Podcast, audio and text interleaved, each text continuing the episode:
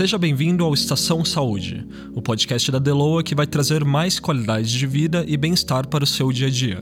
A cada episódio, vamos trazer um especialista para conversar com a gente sobre as doenças crônicas que mais afetam os brasileiros, desvendando mitos, respondendo suas dúvidas, trazendo dicas valiosas para a sua saúde. Colesterol alto, diabetes, depressão, ansiedade, artrite, pressão alta e por aí vai. Tem muito assunto para a gente conversar. Aqui você tem mais um espaço para cuidar de você mesmo e ter acesso a informações confiáveis, sem fake news. Eu sou a Raíssa Boker. Eu sou o Gabriel Sanches e esse é o Estação Saúde. Bom, vamos começar o programa de hoje falando do órgão que talvez seja o mais popular do mundo, citado aí nas mais célebres canções de amor e usado como um símbolo universal para representar esse sentimento. Sim, estamos falando do coração. Bem, Ra, apesar de toda essa fama, o coração do brasileiro não está em boa forma. As doenças cardiovasculares representam a principal causa de mortes no Brasil. De acordo com a Sociedade Brasileira de Cardiologia, são mais de 1.100 mortes por dia. Isso dá cerca de 46 por hora, ou seja, uma morte a cada 90 segundos. É, enquanto a gente está conversando aqui, não é mesmo? Quantos segundos já não se passaram? A boa notícia é que a maioria das doenças cardiovasculares pode ser prevenida com mudanças de comportamento, como parar de fumar, ter uma alimentação mais equilibrada, evitar a obesidade, não abusar no consumo de álcool e, claro, praticar atividade física regularmente.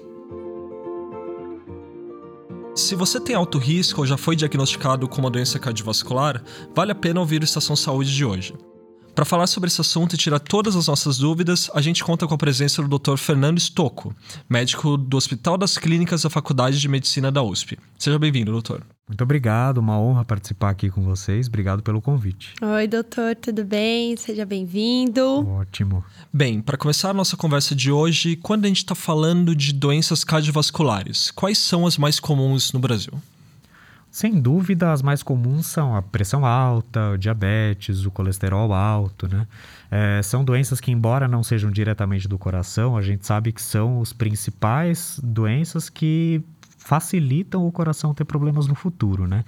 E é muito importante dizer também duas coisas que estão mais relacionadas ao hábito de vida, que é o tabagismo, que eu pessoalmente considero uma doença cardíaca, e o sedentarismo, né? A falta de prática de atividade física, com certeza. É, e vale lembrar que o tabagismo não causa problemas só para o coração, mas para praticamente todo Todos o organismo. os órgãos, exatamente. E a gente geralmente pensa só no pulmão, né? É, mas o coração é uma grande vítima, e uma grande vítima. É, acho legal comentar, você falou sobre diabetes, mas a gente também não associa muito o diabetes ao, à saúde do coração, né? A gente sabe que o diabetes, por ter níveis de açúcar muito altos no sangue, inflamar bastante todos os vasos, ele facilita o desenvolvimento daquelas placas de gordura, né? Que a gente sabe que são quem obstrui a circulação de sangue para o coração. Então é um dos, sem dúvida um dos fatores de risco mais importantes para desenvolver algum problema.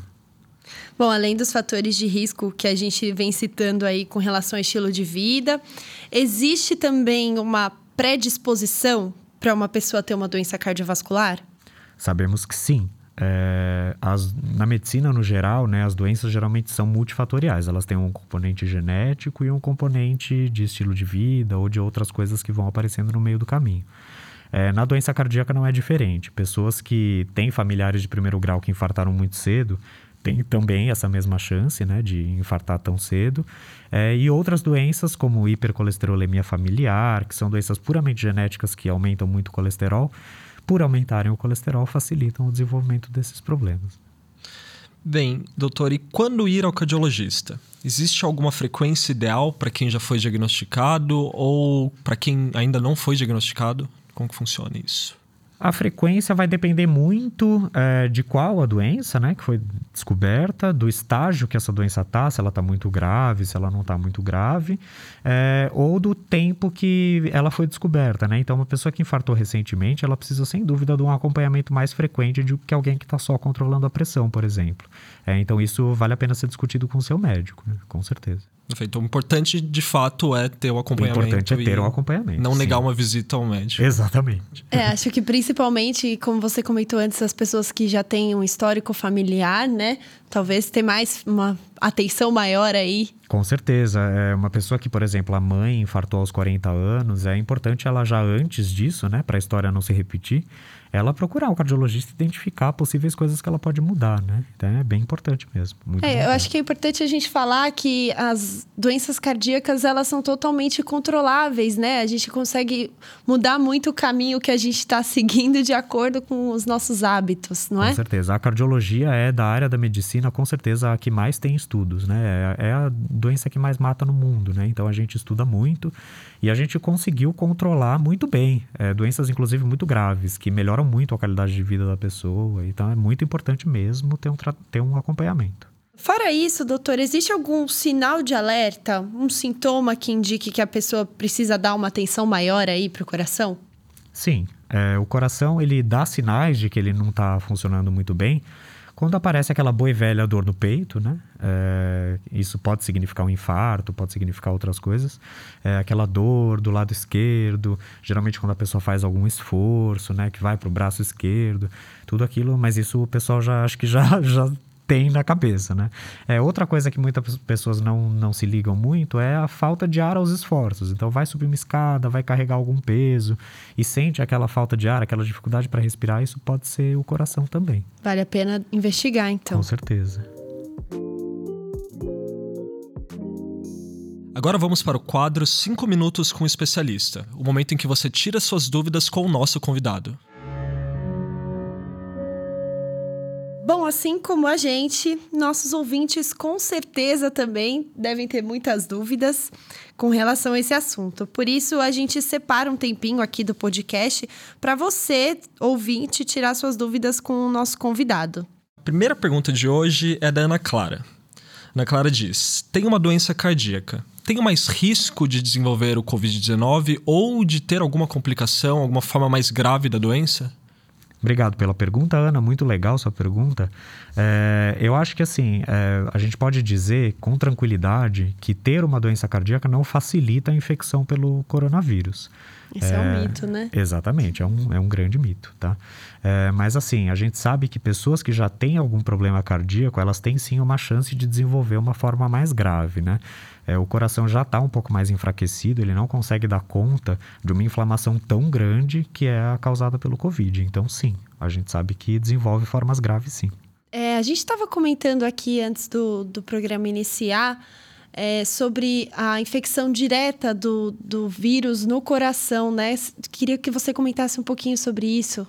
A gente sabe que, assim, é, o fato de pessoas com doenças cardíacas terem formas mais graves, a gente ficou muito tempo se perguntando por quê, né? Será que o vírus diretamente afeta o coração ou será que é um efeito indireto? A gente sabe que são as duas coisas, tá? É, essa inflamação muito grande do corpo exige muito do coração, então o coração já um pouco mais enfraquecido, ele acaba padecendo um pouco mais, né? É, mas a gente sabe, inclusive foi uma professora nossa lá da Faculdade de Medicina que descreveu é, que existe uma ação direta do, do vírus no músculo cardíaco. Isso está sendo observado até em crianças, tá? Então, sim, pelas du as duas coisas, né? Acho legal a gente valorizar também aqui o trabalho dos cientistas brasileiros, né? Que agora na pandemia, principalmente, não só agora, mas principalmente estão mostrando aí seu valor, né? Com certeza. Muito orgulho de dizer lá no, no Hospital das Clínicas, a gente tem publicado artigos em revistas importantíssimas que estão ajudando aí o pessoal mundo afora. Então, vamos valorizar Trabalho nossos incrível, pesquisadores. Sim. Maravilhoso. Bom, a próxima pergunta é do Carlos. É, ele mandou a seguinte pergunta: Tomo medicamento para pressão alta. Posso continuar normalmente? Deve, Carlos. É muito importante que, justamente para evitar que a gente desenvolva uma forma muito grave da doença, que a gente trate bem o nosso coração, né? Então, existia no começo da pandemia uma uma hipótese de que alguns remédios para pressão poderiam facilitar a infecção pelo coronavírus, mas a gente sabe que isso não é verdade. E o risco-benefício, né, o risco de você parar esse remédio, prejudicar o seu coração e aí sim você desenvolver uma forma grave pelo seu coração não estar tá muito bem cuidado, acaba sendo mais importante, né? Então é muito importante a gente manter o tratamento que a gente tem para que a gente esteja no nosso melhor caso o vírus chegue perto aí, né? Importante é manter a saúde num mais alto nível possível. Exatamente, né? o mais controlada possível. Nada de deixar tomar o seu medicamento sem orientação médica, Exato. né? Exato.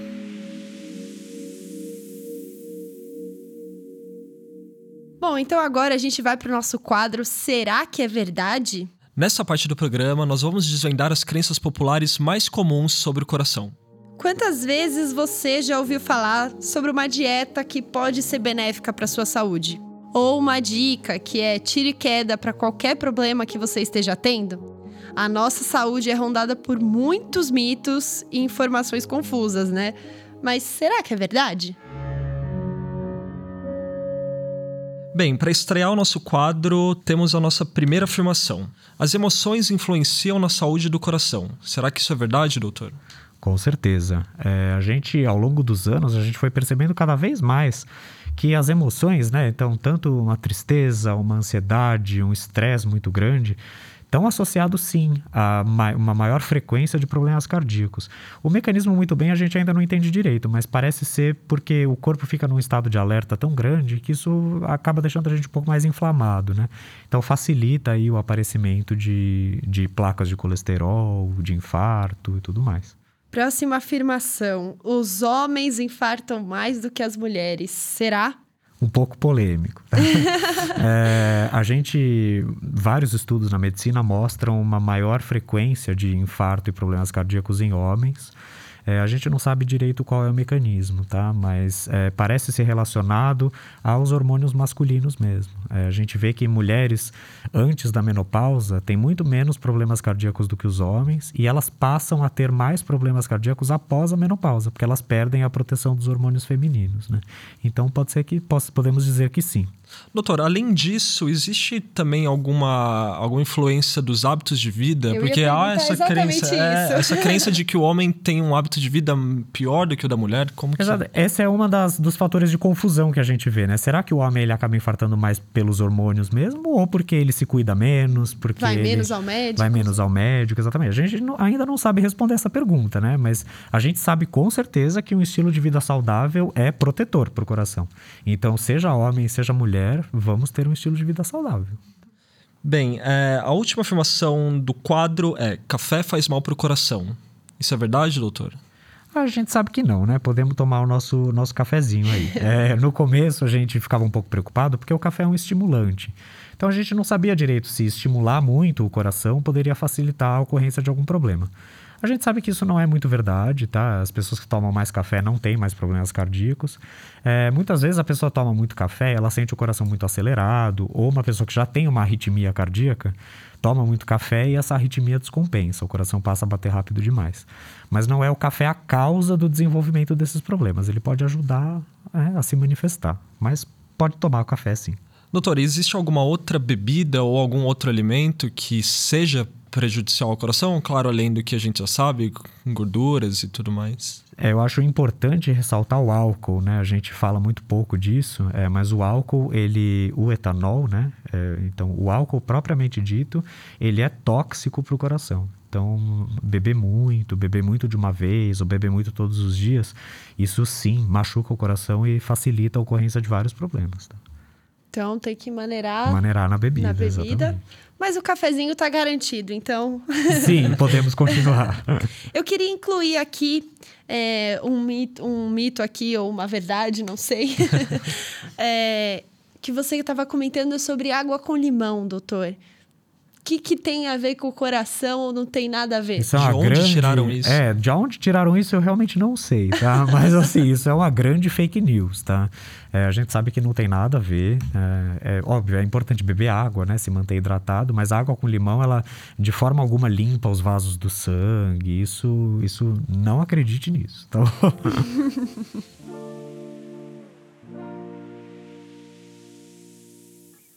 Chegou a hora da nossa dose de dicas.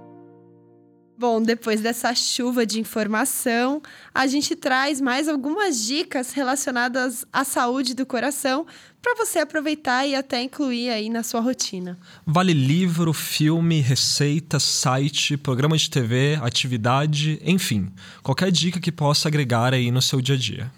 Vou começar aqui dando a minha dica para os sites de programas de pacientes das indústrias farmacêuticas.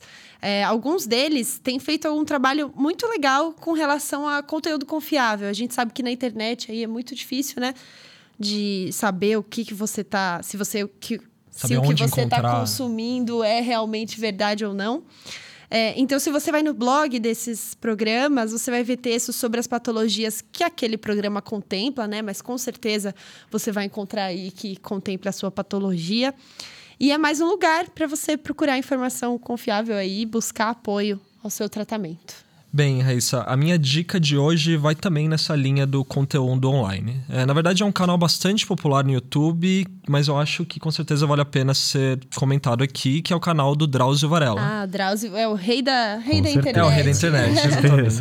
é, os vídeos dele tem informações muito ricas sobre diversos assuntos relacionados à saúde e com todos eles com uma linguagem bastante acessível, bem, bem fácil de entender. Ele é super, é, super didático, didático né? exatamente. É, e doutor, você tem alguma dica pra gente hoje? Sim, olha, eu reforço a dica do Drauzio, né, e do, dos blogs aí da, das farmacêuticas. O Drauzio é um ídolo para todos nós, ele consegue se comunicar muito bem com a população, é um excelente médico. É, e nessa linha das informações confiáveis, que eu acho que é o principal, né, a gente combater as fake news, é, eu vou ressaltar que assim, o INCOR, da Faculdade de Medicina da USP, o Instituto do Coração, tem página no Instagram, tem página no Facebook, canal no YouTube, é uma página no próprio site direcionada a pacientes, que é, vale a pena, vale a pena conferir.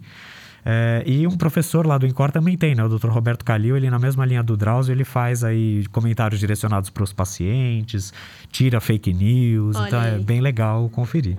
Muito legal, vou conferir com certeza. Então, estamos encerrando essa edição do Estação Saúde sobre coração teve bastante dica, né? Orientação. A gente descobriu muita coisa nova por aqui, né, Gabs? E aposto que os nossos ouvintes também. E é importante lembrar que as informações que você ouviu aqui são muito importantes, mas também é muito importante manter um acompanhamento de perto com o médico especialista, ok? Com certeza. A gente está falando aqui de coisas muito gerais, né? Mas cada um tem suas coisinhas específicas. Aí é bom, bom ter um médico acompanhando. Doutor Fernando, muito obrigada pela sua participação. Imagina, eu que agradeço. Muito obrigado, doutor. Eu que agradeço. Espero ter ajudado bastante aí vocês.